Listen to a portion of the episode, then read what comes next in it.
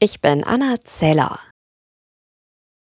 Nach der Amoktat in Hamburg will Bundesinnenministerin Faeser noch einmal den Gesetzentwurf zur Änderung des Waffenrechts prüfen. Der ARD sagte sie, man müsse schauen, ob es noch Lücken gebe. Eine dieser Lücken könnte zum Beispiel die aktuelle Regelung sein, dass in Deutschland nur unter 25-Jährige ein psychologisches Gutachten vorlegen müssen, wenn sie einen Waffenschein haben wollen. Diesen Punkt könnte Faeser also noch korrigieren in ihrem Entwurf. Allerdings so einfach ist das gar nicht, gibt auch die Ministerin offen zu, denn die Behörden seien untereinander nicht gut genug vernetzt.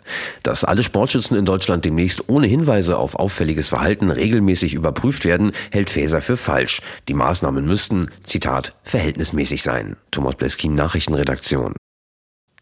Der mutmaßliche Geiselnehmer in Karlsruhe hat nach Angaben der Polizei allein gehandelt. Der Verdacht, dass er eine Mittäterin gehabt haben könnte, habe sich nicht bestätigt, sagte ein Sprecher.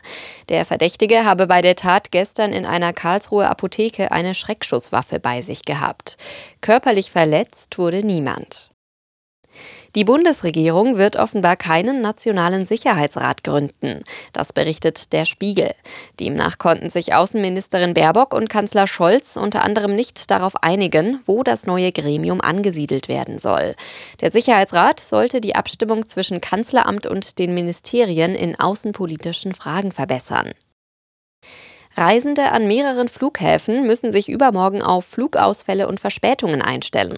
Die Gewerkschaft Verdi hat für Montag das Sicherheitspersonal zu Warnstreiks an den Flughäfen in Berlin, Hamburg, Hannover und Bremen aufgerufen.